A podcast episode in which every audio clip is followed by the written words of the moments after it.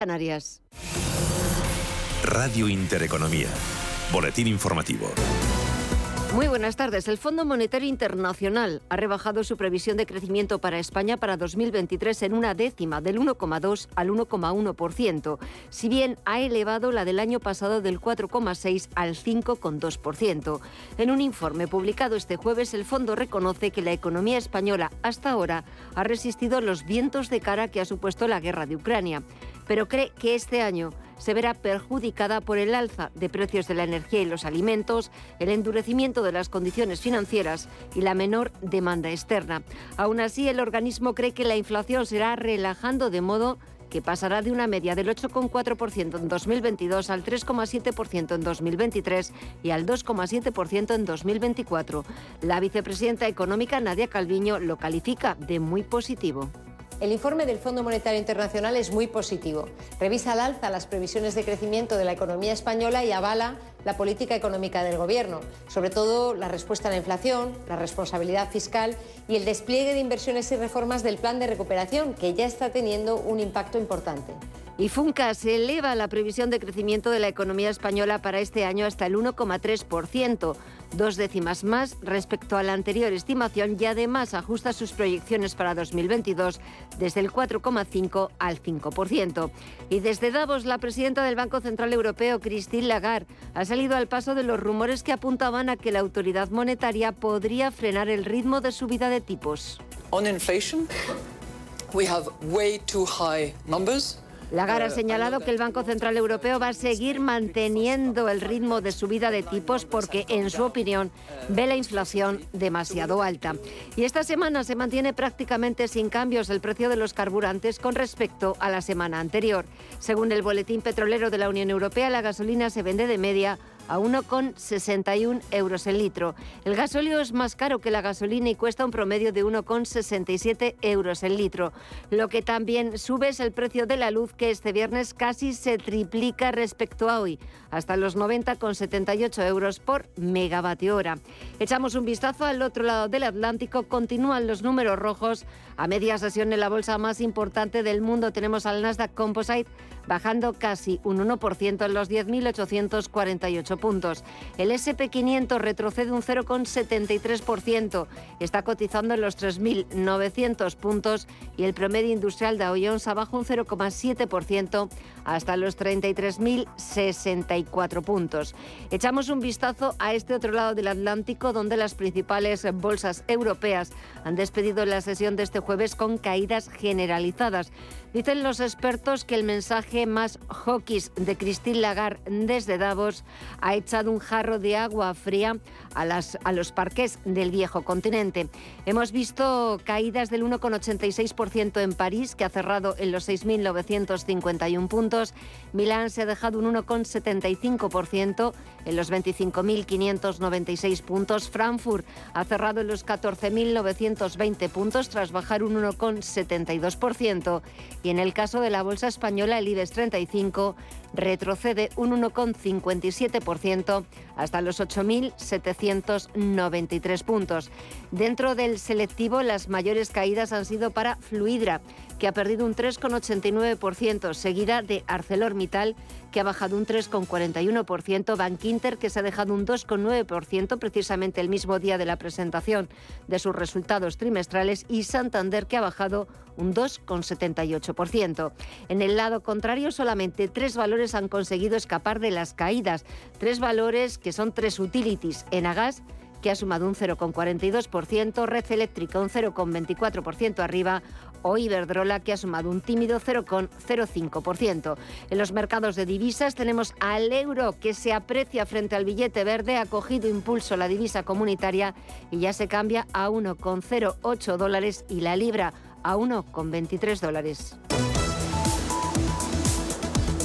Médicos y pediatras de la atención primaria de la Comunidad de Madrid dan un paso más para visibilizar la situación en la que se encuentra este nivel asistencial. A la huelga que han retomado tras la ausencia de avances en la negociación con el gobierno de Isabel Díaz Ayuso, se suma ahora un encierro simbólico con el que denunciar, entre otras cosas, el grave riesgo que supone la destrucción de la primaria. Volvemos con más información cuando sean las 8 de la tarde, las 7 en Canarias.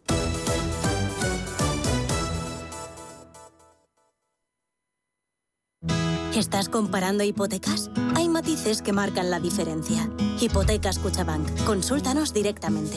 Más info en cuchabank.es. En Hipercor y el supermercado El Corte Inglés siempre tienes ofertas increíbles. Y hasta el 25 de enero te regalan el 50% de tus compras de droguería y perfumería superiores a 25 euros en una gran selección de productos de las primeras marcas. Ariel, Scottex, Dodot, Renova y muchas más con un 50% de regalo. Que podrás utilizar en una próxima compra. En Hipercor y el supermercado El Corte Inglés. En tienda web y app. ¡Vaya acción! ¿La has visto? ¿Qué acción? ¡Una acción gratis! Ahora consigue una acción gratis por hacerte cliente de XTB y descubre cómo se siente un inversor en bolsa. Descarga la app de inversión de XTB, hazte cliente, haz tu primer depósito de cualquier importe y disfruta de tu acción gratis para empezar a invertir. Invertir implica riesgos. Términos y condiciones de la promoción en xtb.com.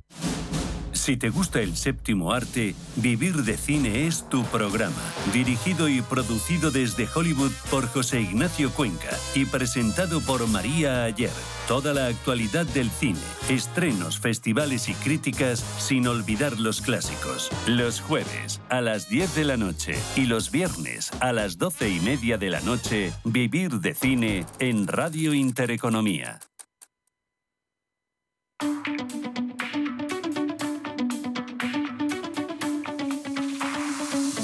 La hora del inversor en Radio Intereconomía con Alma Navarro.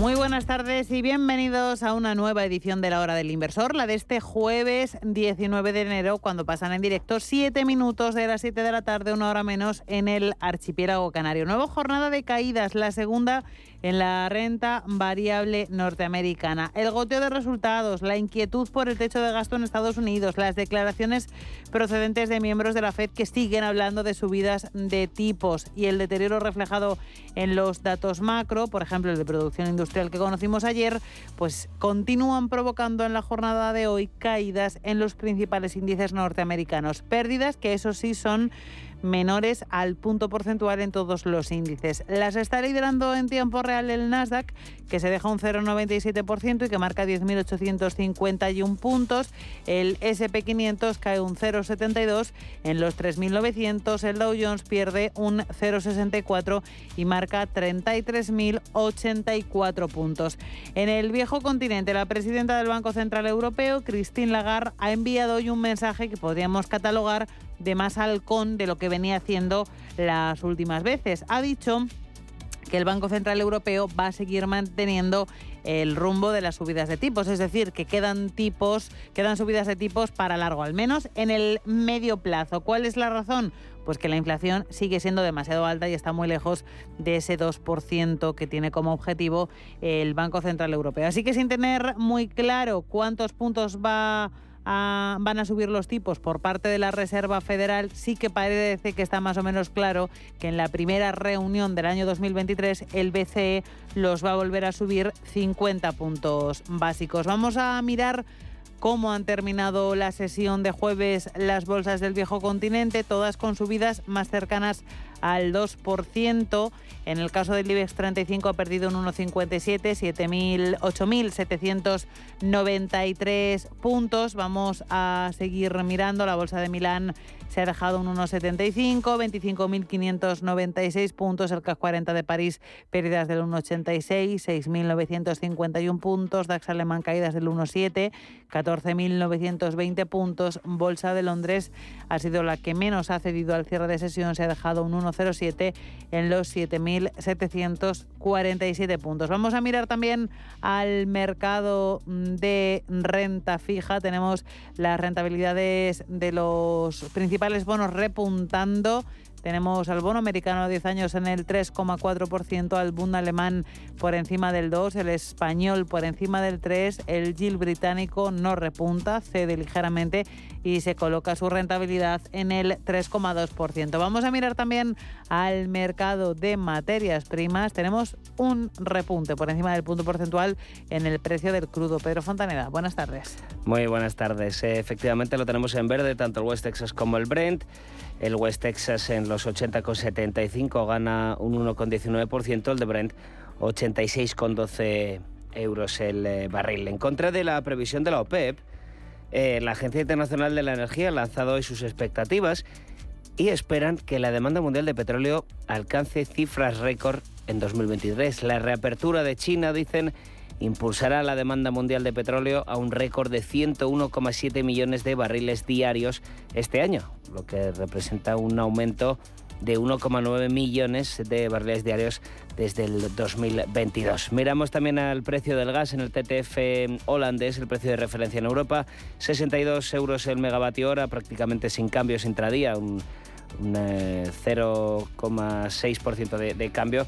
De, recorte, pero vamos, eh, siguen valores normales dentro de valores que no son excesivamente caros comparado con lo que hemos llegado a ver, tampoco excesivamente baratos con lo que debería ser. Alma. Pasan 11 minutos de las 7 de la tarde. Vamos con más información en titulares.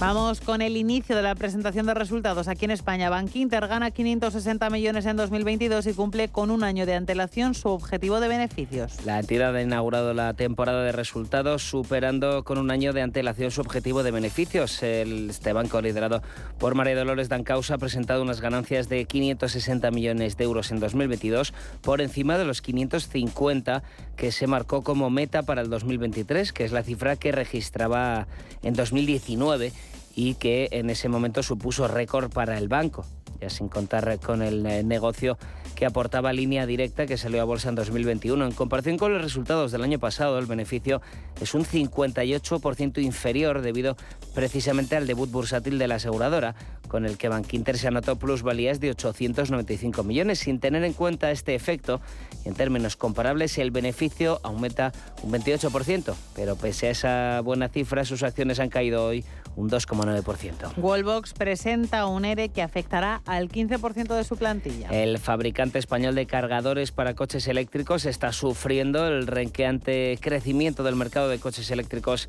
que no acaba de despegar en España y que ha acabado afectando a esta empresa que desde sus inicios, en el año 2015, lo fió todo a este tipo de vehículos, a que este tipo de vehículos se acabarían convirtiendo en el estándar de la automoción.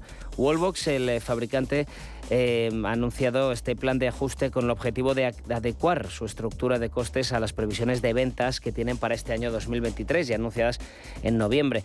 El eh, programa estará repartido a partes iguales entre gastos operativos y de personal y tendrá como consecuencia la salida, como decías, de aproximadamente el 15% de la plantilla, lo que significa cerca de 200 de sus 1.400 empleados. El Ministerio de Transporte sondea abrir a la competencia líneas de autobús con 350 millones de euros en ingresos. Decisión del Gobierno que podría cambiar eh, la historia del transporte de viajeros por carretera. El Ministerio de Transportes ha abierto un proceso para sondear en primera instancia el interés del sector del autobús eh, por una posible liberalización de grandes rutas. Son 77 las que dependen de la Administración General del Estado, generan unos ingresos de unos 350 millones de euros al año y se explotan en exclusividad a través de concesiones de obligaciones de servicio público, de OSP.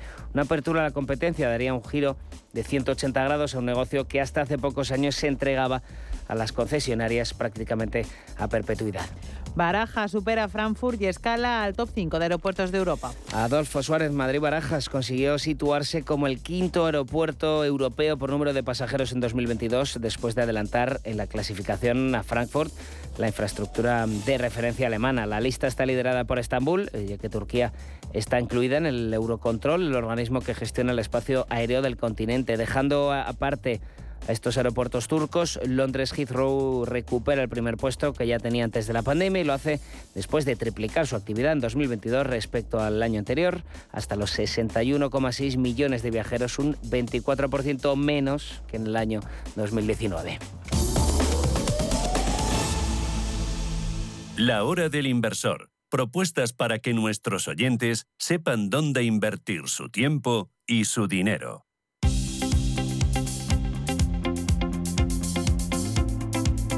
El análisis.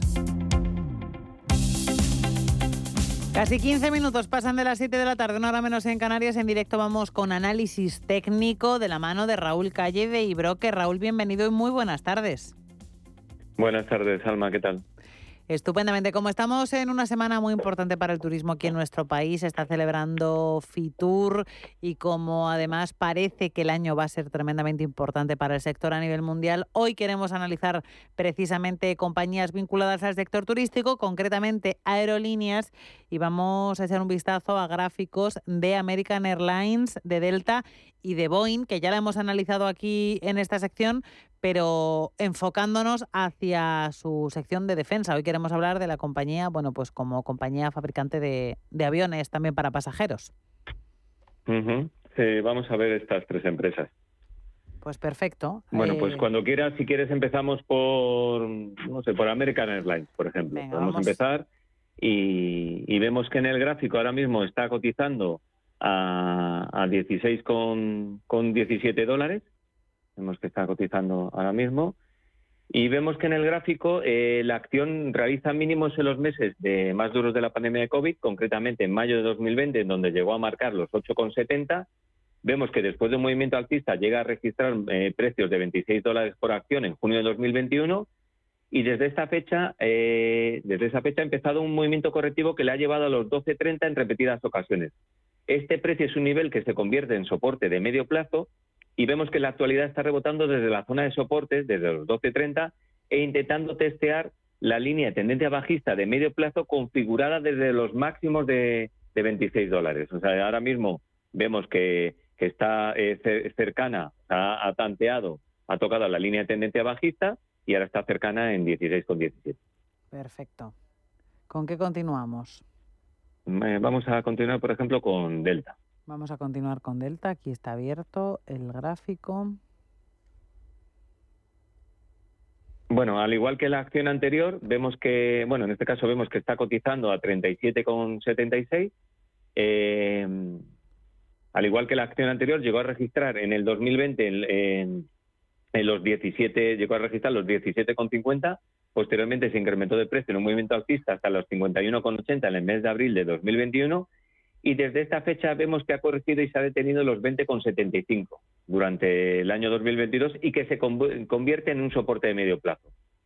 En la actualidad, igual que el anterior, está rebotando de estos niveles y que en el supuesto de que tuviese continuidad, el primer objetivo sería acercarse a tantear los máximos relativos más recientes de abril de 2022, que están en los 45 dólares. Los oyentes que nos están viendo a través de nuestro canal de YouTube, a través de nuestra emisión en streaming, están viendo ahora mismo el, ese gráfico de American Airlines. Y terminamos con Boeing, ¿no, Raúl? Sí, vamos, a, terminar con, con, Boeing. Vamos a colocar el gráfico de Boeing, eh, venga.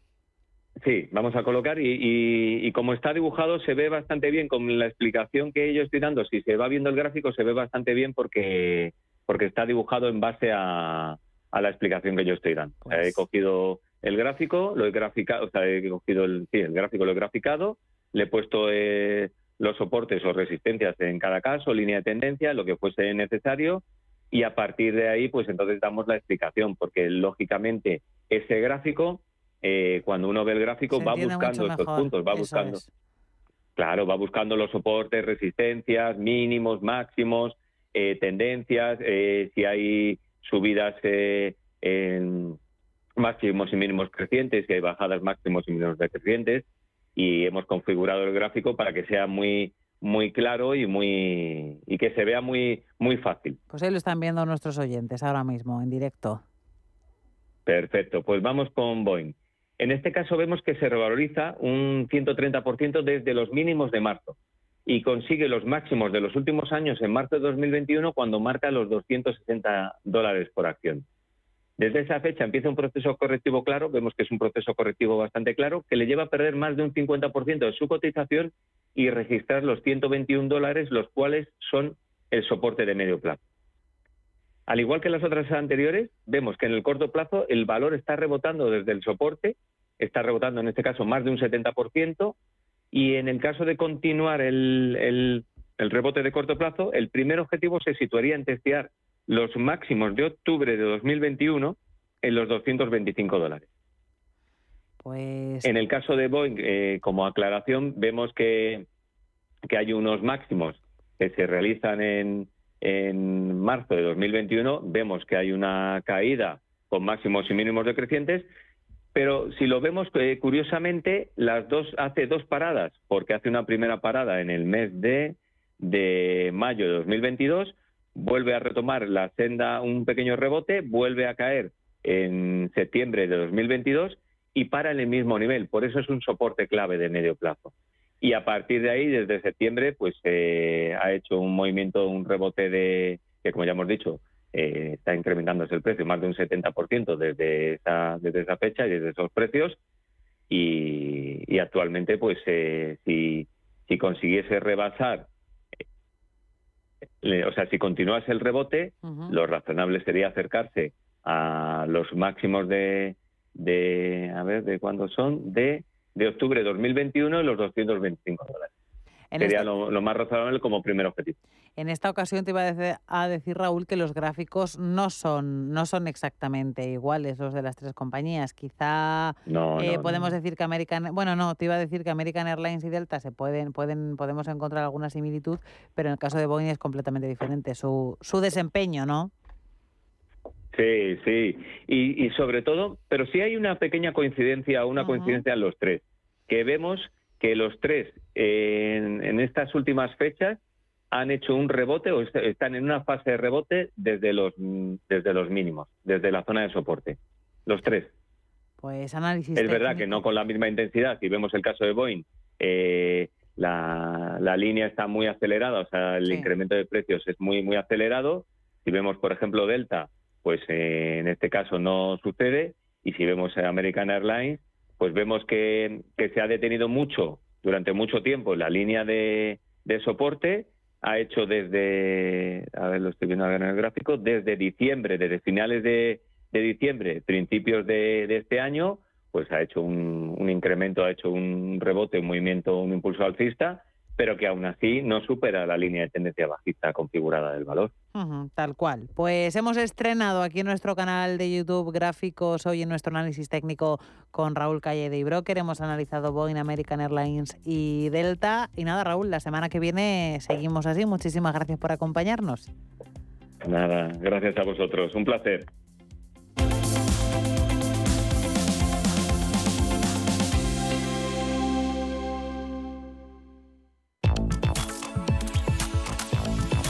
La Lupa, con Ana Ruiz. Propuestas de inversión de medio y largo plazo. Ponemos nuestra lupa en marcha con la ayuda del analista técnico Víctor Galán, cofundador de planetabolsa.com, para hablar sobre una de las acciones, en su opinión, más alcistas y más fuertes de la bolsa francesa, como es Louis Vuitton. Que precisamente desde eh, Planeta Bolsa vigilamos como posibles acciones más eh, prometedoras. ¿Por qué hablamos de Louis Vuitton? Primero porque es un sector que ha vuelto a hacerlo, hacerlo bien, el sector de, lujo. Además, eh, ha dejado un soporte bastante claro en la zona de los 556 aproximadamente, 544 euros. Actualmente cotiza y ha recuperado muy fuerte en los 706 euros. Por cierto que Londres ya no es la sede del mayor mercado de valores de Europa. Ese premio ahora se lo ha llevado Francia gracias precisamente a empresas como Louis Vuitton. El mercado bursátil francés tiene ya un valor total de 2,8 billones de dólares. El mercado del lujo ha sido sin duda uno de los sectores que ha podido sobreponerse a la desbocada inflación. Aunque caen todavía en el año, eso ha provocado que presenten una oportunidad histórica de inversión.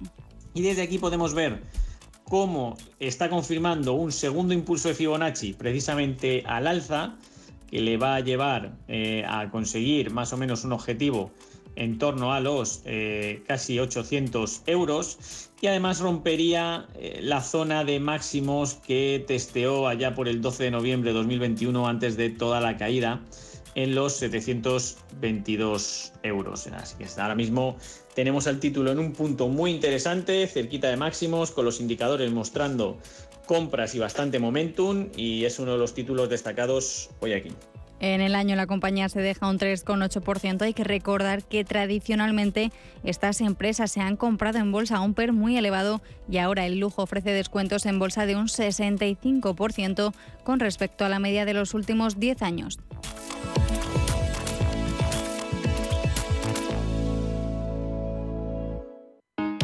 Si te da por cambiar de banco, Santander te lo pone fácil. Hacerte cliente es tan sencillo y rápido que lo puedes hacer estés donde estés, que para algo es una cuenta online. Y además, te llevas 150 euros si traes tu nómina antes del 28 de febrero. Consulta condiciones en bancosantander.es. Santander, por ti, los primeros. ¿Buscas vehículo de renting para tu empresa? Alquiver.es. Todo lo que necesitas en una sola cuota y sin sorpresas. Deja la movilidad a Alquiver y preocúpate por tu negocio. Visita alquiver.es. ¿Estás buscando un broker para operar en el mercado americano? eBroker te ofrece tiempo real gratuito, garantías intradía y comisiones muy competitivas en futuros y opciones de CME Group. Prueba nuestra cuenta demo gratis. ebroker.es. Reinventando el trading. Producto financiero que no es sencillo y puede ser difícil de comprender. Las noches de lunes a jueves en Radio Intereconomía te convocamos a Disidencia Deportiva, un programa diferente, independiente, apasionante, disidente y deportivo. Disidencia Deportiva, de lunes a jueves a las 11 de la noche, tu tertulia de deportes en Radio Intereconomía.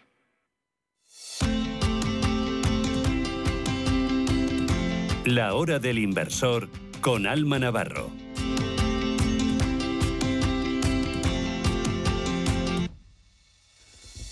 Entrevista de actualidad en la que vamos a hablar del de la evolución de la vida laboral de los trabajadores. Es cierto que desde la generación boomer hasta ahora ha cambiado drásticamente. Hasta hace no tanto los conocimientos que se adquirían en una FP o en la universidad eran suficientes para abarcar toda la vida profesional de una persona. Sin embargo, este concepto tradicional del trabajo, de estar en un mismo trabajo, en un mismo puesto, en una misma empresa toda la vida, ahora ya no funciona. Vamos a hablar de transformación de actividades en el mundo laboral y lo vamos a hacer junto a Laura Gisler, directora de formación y área digital de Nexian. Laura, bienvenida. Muy buenas tardes.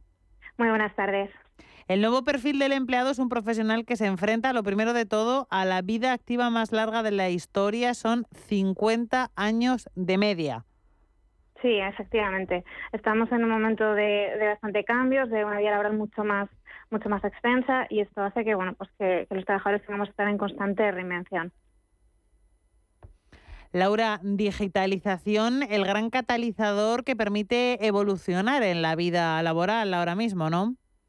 Sí, totalmente de acuerdo. Ahora mismo todas las compañías están en unos procesos de transformación digital bastante, bastante grandes, bastante inmersos de lleno y los, eh, los trabajadores, las personas tenemos que estar también muy metidos de llenos en este, en este proceso, ¿no? Porque o nos digitalizamos, o nos formamos, o cambiamos, o no vamos a seguir el ritmo de las compañías que exigen ahora. Está claro que hay que seguir una estrategia muy medida, muy controlada eh, por parte de los trabajadores para superar con éxito esta amenaza, entre comillas, amenaza que se puede convertir en una oportunidad, ¿no, Laura?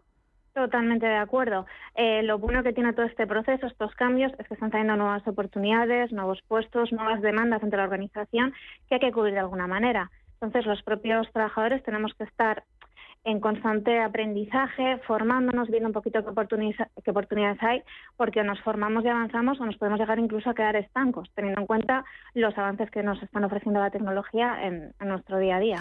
Está claro que mm, eh, estos procesos de evolución, de transformación laboral eh, en las generaciones más jóvenes son más fáciles porque al final creo que lo llevamos o lo llevan en el ADN, pero a personas que están ya más próximas a la jubilación, ¿cómo las concienciamos de la necesidad de estar permanentemente pendientes de ese reciclaje? Me parece muy importante que en este aspecto todas las, todas las empresas, las compañías apuesten mucho ¿no? pues por la formación interna, estos reciclajes, esta incluso, a veces no tiene que ser una formación al uso, una pequeña sensibilización de que entendamos de que este proceso de cambio y formación no solo nos afecta como trabajadores, sino incluso nuestra vida personal. En la sociedad en la que estamos ahora mismo inmersos, prácticamente la tecnología está en nuestro día a día y esta, este cambio lo tenemos que hacer no solo pensando en me queda X tiempo para alcanzar la jubilación o para finalizar, sino me queda X tiempo en, esta sociedad y tengo que seguir avanzando con ella, ¿no? Y en estos procesos, además, a mí me gusta mucho eh, trabajar en pequeños grupos, grupos de eh, en pequeñas tutorías, ¿no? Incluso en el que las nuevas generaciones vayan retroalimentándose de ciertas habilidades y viceversa. Sí, está claro que tenemos mucho que aprender de las generaciones más veteranas y viceversa, efectivamente. Eh, vosotros en Nexian hacéis una serie de recomendaciones esenciales al trabajador para que sea capaz de afrontar las diferentes etapas de su vida laboral, pues de la forma más eficaz posible. ¿Cuáles son? Bueno, pues lo primero es eso, ¿no? Lo que vamos a comentar, una pequeña, vamos a reinventarnos un poquito profesionalmente. Eh, ya no se trata simplemente de hacer un pequeño curso de informática, las habilidades más básicas ya están ahí. Estar un poquito con el radar, en el radar, escuchando qué nuevas oportunidades tenemos y qué otros tipos de vías de formación tenemos que, tenemos que alcanzar, ¿no? Para si cambia un proceso productivo, si cambia algo de lo que estoy realizando en mi día a día, en mis tareas, poder afrontar otro tipo de retos, otro tipo de, tareas. ¿no? Eso evidentemente va de la mano de, esta pequeña digitalización a la que estamos hablando. No solamente, insisto, en el ámbito profesional, que es como lo que estamos todo el día pensando, ¿no? Me tengo que formar para mi puesto de trabajo, sino que esta digitalización, este proceso es inherente, el cambio está ahí y tenemos que formarnos todos como ciudadanos para poder afrontar estos cambios en, en la sociedad. Por supuesto, también eh, esta tecnología que tenemos al alcance ¿no? nos va a permitir invertir en nuestra propia productividad, porque si interiorizamos y aplicamos esta tecnología en nuestro día a día, en nuestro puesto de trabajo, vamos a conseguir ser muchísimo más productivos. Vamos a ser más ágiles, más rápidos, a dar mejor respuesta al cliente. También es algo que las empresas, las compañías están en ese reto, en ese reto constante, ¿no? Muy hilado además con todo esto de me formo, em, aprendo de las nuevas habilidades que me están exigiendo. Una de las cosas que también considero que va muy ligada a este avance, a esta digitalización, es esa capacidad eh, de, de intraemprender dentro de la propia compañía.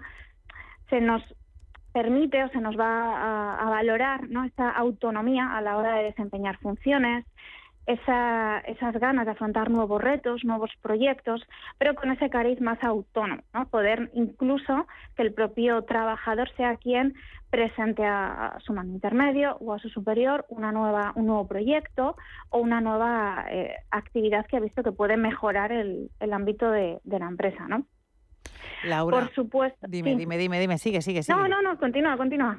Te quería preguntar que vosotros que os dedicáis precisamente a ayudar a las empresas a implementar eh, todos estos procesos, ¿dónde encontráis las principales dificultades o, o sí, la, la mayor complejidad de implementación de todas estas fases?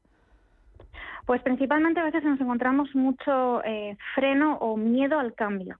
Al final, en general, cuando en general, sí, el, el, mayor reto es conseguir mover a la gente, mover a las compañías, mover a las personas a que quieran enfrentarse a estos cambios que estamos que estamos demandando, ¿no? A formarse, a avanzar, a implementar una tecnología nueva, un proceso diferente. Esa, esa resistencia al cambio sigue muy presente.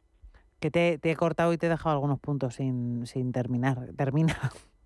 No, nada, sí, al final van todos bastante de, la mano. Es, es, un poquito esa, esa necesidad de comprometerte con la digitalización de tu empresa, seguir formándote y estar constantemente viendo y con el radar de lo que se escucha en, en los cambios en el mercado laboral.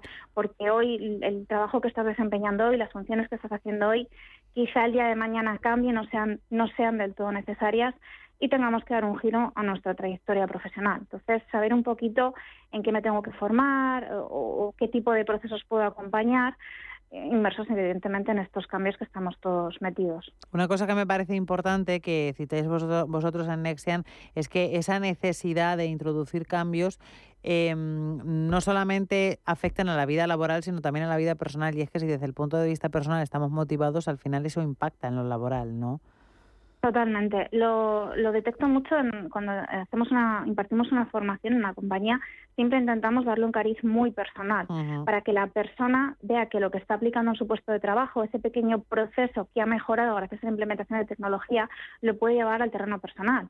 Y si optimizamos las herramientas que tenemos a nuestra disposición en el ámbito personal, va a mejorar nuestra productividad. Vamos a ir más rápido, vamos a adquirir mejores conocimientos, a, navegar mejor, a adquirir mejor la información que está a nuestra disposición. Entonces, me parece muy relevante que siempre lo vinculemos o lo a la parte más personal. Sí, porque al final, es que yo siempre lo digo, pasamos muchísimas horas, la mayoría de nuestra jornada aquí en el trabajo, entonces evidentemente esa combinación es, es, necesaria y hay que, hay que encontrarla y equilibrarla.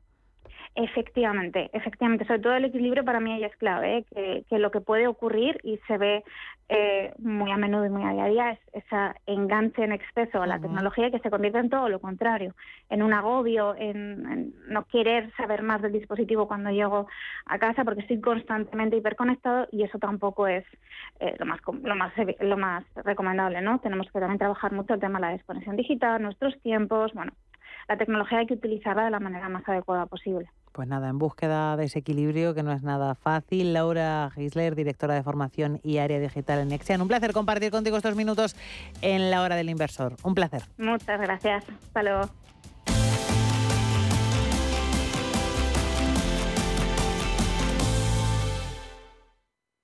La hora del inversor en Radio Intereconomía.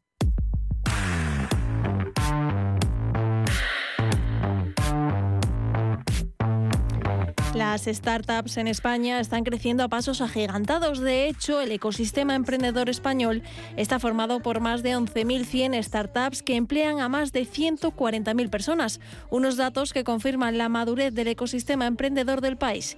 Ralph Michaud es profesor de OBS Business School y cofundador de la incubadora Star Startups se observa que cada vez tenemos más actores, digamos que la cadena de, actores del, e, del, ecosistema va creciendo y además el número de ciudades que participan del ecosistema va creciendo.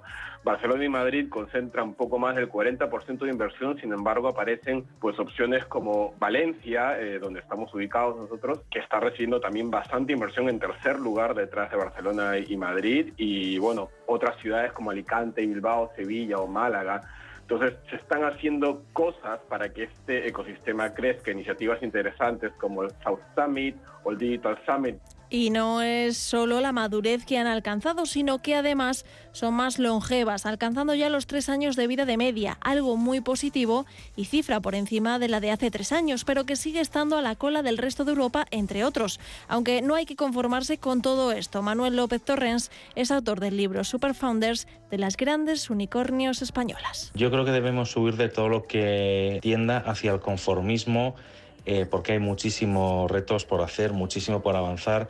El emprendimiento tiene que ser eh, un vector que tire de la economía clarísimo, tiene que darle la vuelta al país. Por lo tanto, mm, más que madurez, yo hablaría de unos ciertos hitos exitosos. Talento, es verdad que España cuando quiere es capaz de producir el mejor, pero aún queda muchísimo por avanzar. El emprendimiento yo creo que debemos aspirar a que le dé la vuelta al país. El modelo de las startups españolas cada vez es más profesional y equilibrado. Ya cuenta con alrededor de 6.446 inversores privados, más de 366 grupos de inversión, aproximadamente 149 aceleradores y unas 99 incubadoras.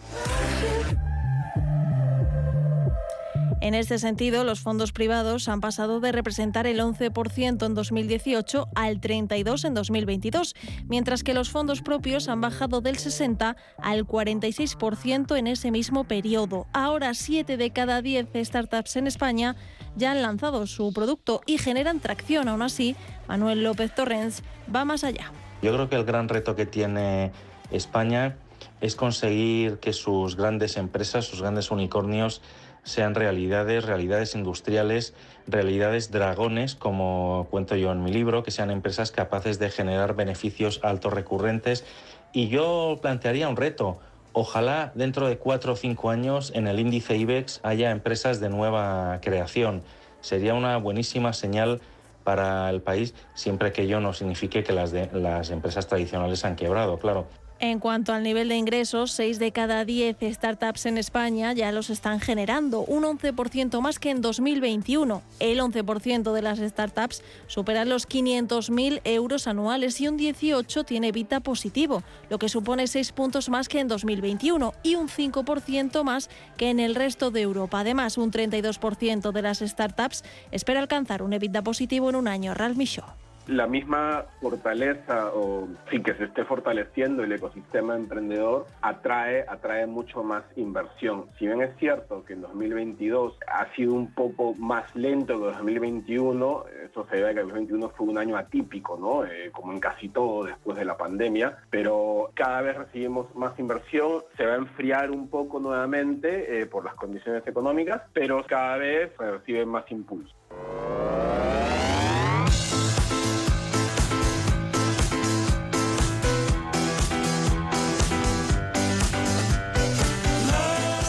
El South Summit, los campos de formación mayoritarios de los emprendedores son la ingeniería y las ciencias sociales, aunque cada vez hay más diversidad. De hecho, FinTech, educación y salud copan el top 3 de industrias, seguidas de desarrollo de software, e-commerce, impacto social, agrotech, data y analítica.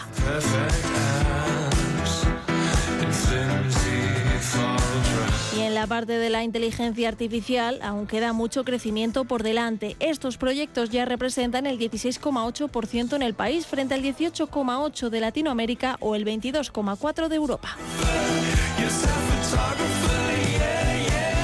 Seguimos indagando en sus características, algo que no ha cambiado mucho es la persona del emprendedor español, la cual responde mayoritariamente a un hombre en el 80% de los casos de 33 años y con alta cualificación, ya que la mayoría cuenta con un título universitario, el 70% con un máster y un 16% emprenden con un doctorado y además suelen ser perfiles con experiencia profesional previa. Más de la mitad trabaja en una empresa antes de poner en marcha su startup, un 24% ya con contaba con algún apoyo emprendedor y un 7% estaba empleado en una startup.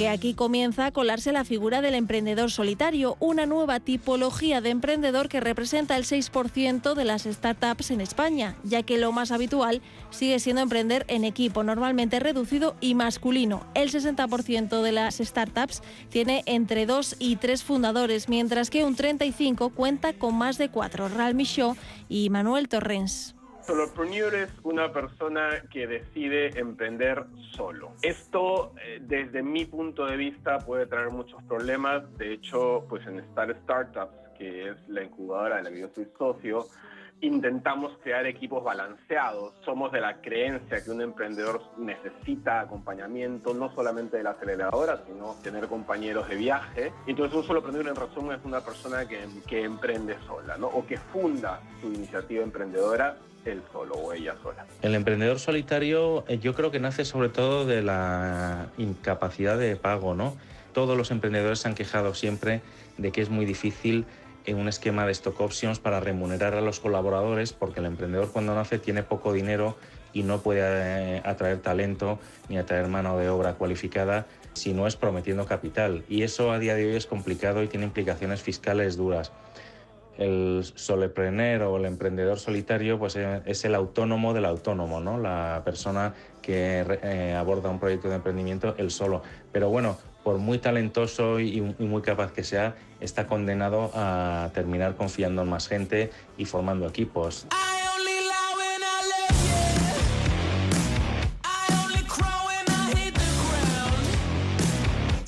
Ahora bien, en este sentido, tienen una asignatura pendiente que es la incorporación de la mujer al ecosistema a nivel global.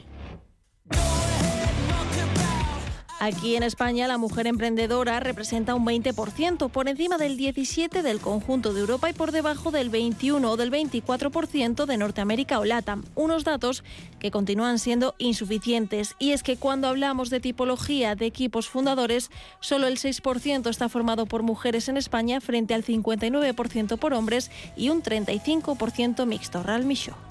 Ha habido un crecimiento muy grande eh, en el emprendimiento femenino, sobre todo tras la pandemia. Sin embargo, las cifras siguen eh, hablando de una disparidad, ¿no? Un 80% de emprendedores hombres, estamos hablando del ecosistema español, por supuesto, versus un 20% de emprendedoras mujeres. Estas son cifras del informe del mapa del emprendimiento del South Summit. Creo que muchos actores del ecosistema pensamos que la diversidad en todo sentido aporta mucho valor. Entonces, al crear los equipos, nosotros buscamos que haya mujeres dentro de los equipos, intentamos captar que desde la captación de talento se incluya talento femenino y eso yo creo que es un sentir de todo el ecosistema. Entonces yo creo que esto va a ir cambiando, ya está cambiando y cada vez irá más. Desde South Summit están seguros de que el futuro será bueno pese a las incertidumbres del presente porque el ecosistema emprendedor es potente y con emprendedores muy creativos. Si se siguen haciendo las cosas bien como se están haciendo ahora, dotando infraestructuras, facilitando eh, el tema regulatorio, atrayendo más inversión, yo creo que se puede llegar muy lejos. Hay mucho interés, se habla mucho de Silicon Valley como tercer polo emprendedor en España creo que hay mucho potencial y un dato, el clima y las facilidades que en España están atrayendo mucho talento digital, mucho nómada digital que está encantado de, de, vivir en las ciudades españolas y eso también está fortaleciendo el ecosistema. Entonces yo creo que se puede llegar muy, muy lejos. La sociedad está en constante cambio y hay que dejar a un lado el miedo a emprender.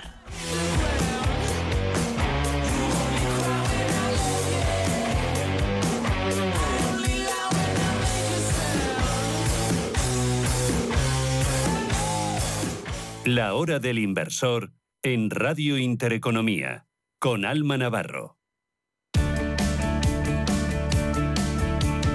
Universo renovable en la hora del inversor.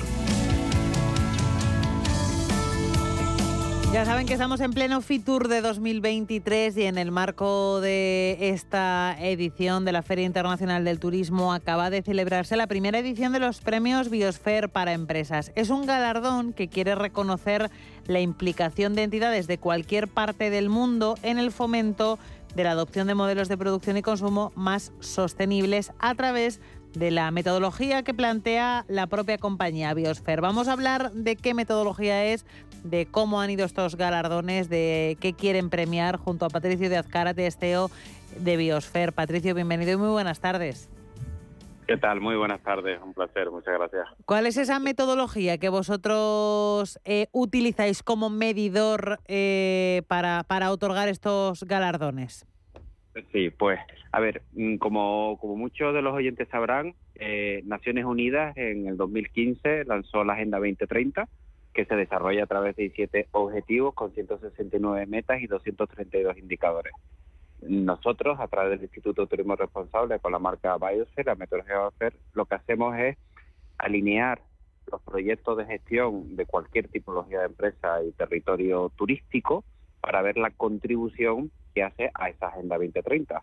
Entonces, cualquier tipo de empresa, cualquier tipo de territorio puede eh, analizar cuáles esa, esos proyectos, esas actividades que hacen para la gobernanza, economía, medio ambiente, cambio climático, que ayuden a ser más sostenible el territorio. Y a través de esas analíticas, de un proceso fácil, sencillo y simpático, las empresas y los territorios pueden avanzar y lo más importante, el consumidor poder identificar dónde ir y, y, por qué acudir a ese consumo sostenible en esos hoteles, en esos restaurantes, en esas actividades de turismo activo, y eso es lo que nosotros hacemos a través de la metodología. Entonces tenemos un sistema que permite eh, analizar ese proceso, sobre todo de mejora continua, y aquel que trabaja de forma más intensiva y puede comunicarlo mejor, pues se les reconoce. Efectivamente, hay que visibilizarlo. ¿Qué tal fue ayer esa entrega de premios en el marco de Fitur? Muy bien, muy bien, muy muy contentos y también muy contentas las empresas que lo recibieron. Y cada vez lo que está claro es que cada vez el consumidor está requiriendo más sostenibilidad, muchas veces sin saber qué es bien, porque es bastante, muchas veces complejo, son 17 ODS, con, hay que hacerlo fácil y sencillo, entonces eso es nuestro trabajo también para que lo pueda identificar y la gente cada vez lo está buscando más y nosotros estamos ayudando a, a que lo conozcan, a lo identifiquen y sobre todo lo más importante que lo consuman, porque si el turista que somos todos en muchos momentos de nuestra vida no somos capaces de identificar y sobre todo de hacer ese consumo, pues no se desarrolla, porque al final todo, eh, todo el turismo son, es un negocio y hay que ser económicamente viable y competitivo. Eh, Patricio, antes de entrar a hablar un poco de cuáles son los proyectos que habéis decidido galardonar en esta primera edición de los premios, quería incidir contigo en una cosa que has destacado tú, y es que la sociedad lo reclama. No solamente estamos hablando de un objetivo gubernamental, de un objetivo de un organismo internacional, sino de una demanda social, ¿no? Efectivamente, o sea, eh, aquí, em, hasta que alguien me demuestre lo contrario, en Naciones Unidas somos todos, ¿no? somos todos los, países que, que, bueno, han creado con sus aciertos y sus errores, pues han creado unos, una, una agenda para intentar lograr, pues, bueno, cualquiera que lea eh, los ODS y, se, vea las 169 metas, vea que verá que todos estamos de acuerdo. Eh, más o menos todos estamos de acuerdo. Hay que luchar contra la pobreza, hay que intentar eh, evitar la desertificación, que mejora la biodiversidad, mm, mejora la, formación. Eh, pues todo eso se desarrolla a través de, de las administraciones, de las empresas, de las asociaciones, de, la, de las universidades, de la formación, de la academia y, por supuesto, de la sociedad civil, que eso somos todos, como, como te digo, al final las empresas no son sino también accionistas y directores y trabajadores que, que quieren bueno, ser, ser eficientes, mm, dejar un mundo mejor y, trabajar en pos del, bien común. Y así es como poco a poco, lo importante no es, yo siempre digo que esto no es que esto sea sostenible o insostenible, sino que tú tienes que trabajar para intentar ser cada vez más sostenible. Es un proceso de mejora, de poco a poco.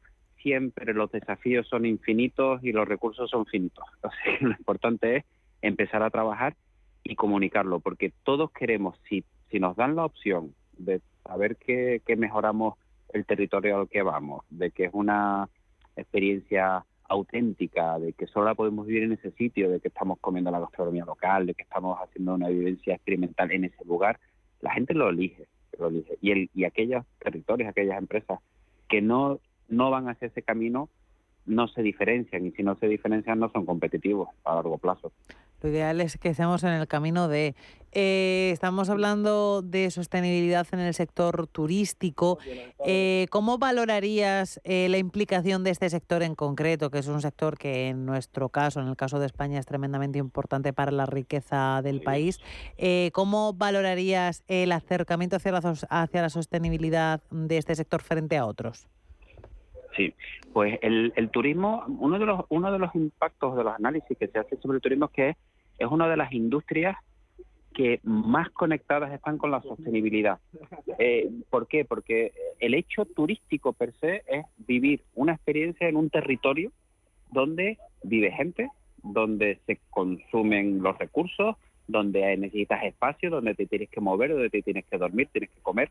Por lo tanto, el impacto con esta sostenibilidad es muy transversal, no es como otro tipo de, industrias y como siempre la llaman, ¿no? la industria sin, sin, sin humo, pero es una industria que no se puede deslocalizar, no es como una fábrica que te claro. a otro sitio y empiezas a producir allí. O sea, es que el hecho de tener un hotel en un sitio, es, si no ya es otro sitio, ¿no? Claro. Entonces, en, ese análisis, esa conexión entre eh, lo que nosotros llamamos ciudadanos versus turistas, muchas veces tú coges una aplicación turística para hacer turismo en tu ciudad, a ir a un, a un restaurante, o sea, no es tan diferente el turismo como es el propio consumo de un ciudadano.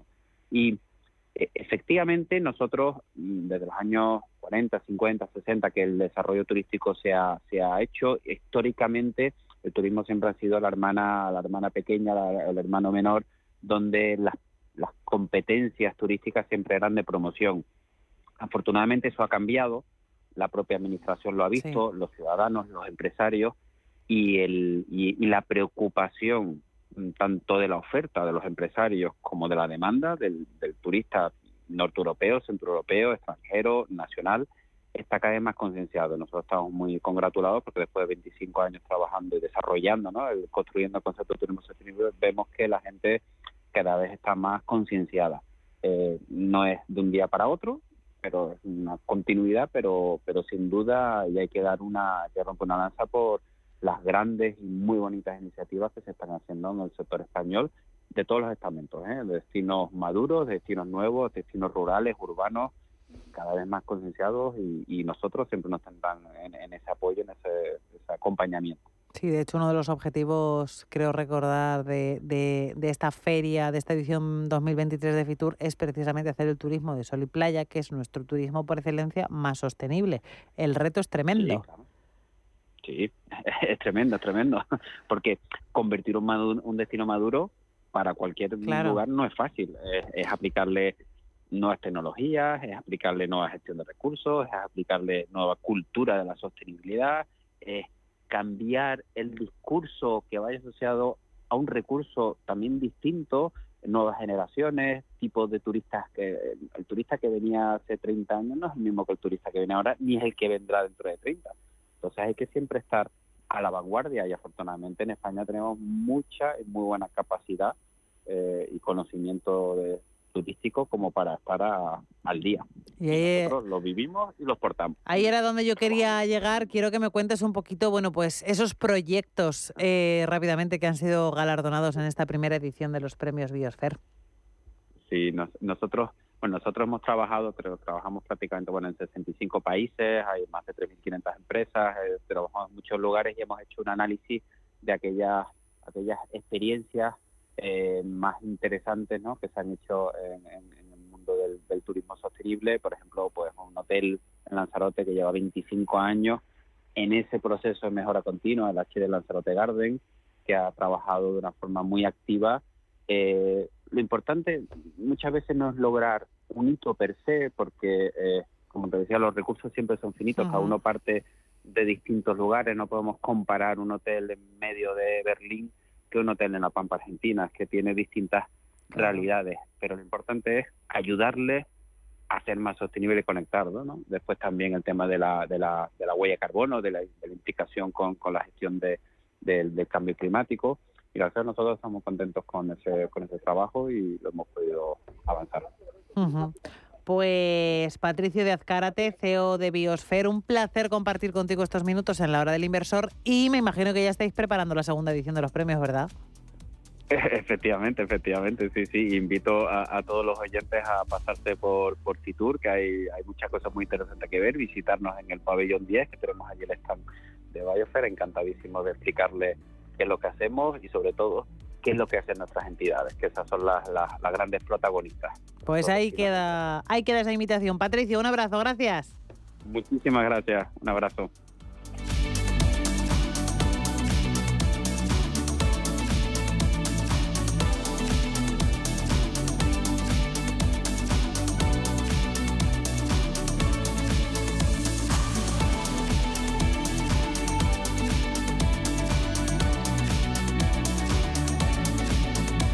Y así ponemos punto final a esta edición de la hora del inversor, la última de la semana. Volvemos el lunes a las 7 de la tarde, una hora menos en el archipiélago canario. Se quedan ahora con Gema González y Visión Global, gracias a Pedro Fontaneda en producción y redacción, a Almudena Ruiz en la parte técnica. Para ustedes, gracias siempre por escucharnos. Tengan muy buen fin de semana, descansen, disfruten y sobre todo sean felices. Hasta el lunes.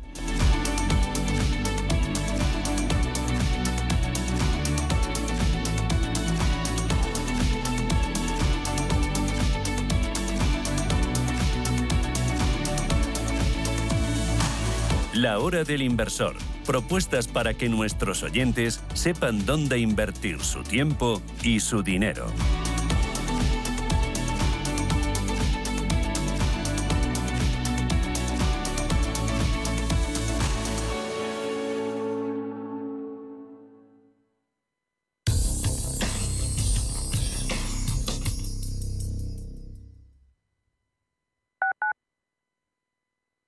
Sintonizan Radio Intereconomía. ¿Quieres invertir de manera inteligente con altas rentabilidades y riesgo controlado? Cibislen es la empresa líder en inversiones inmobiliarias. Invierte con garantías desde solo 250 euros. Miles de inversores ya confían en Cibislen para sacar la máxima rentabilidad a su dinero. Únete a la inversión inteligente visitando cibislen.com.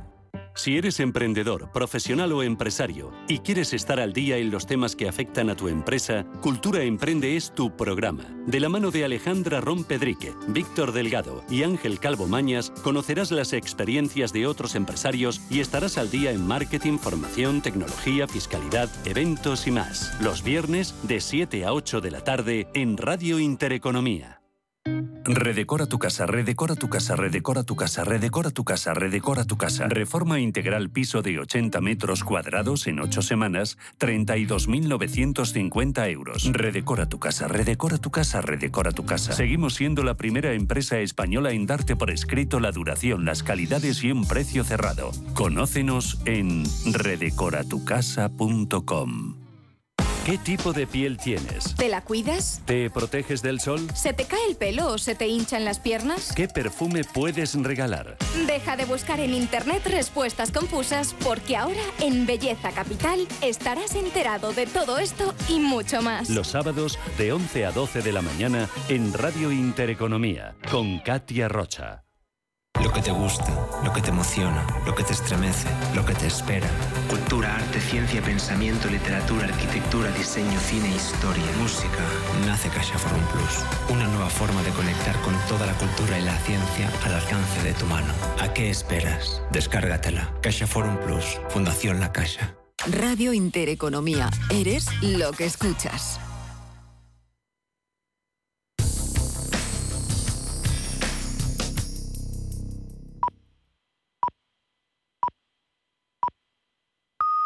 Son las 8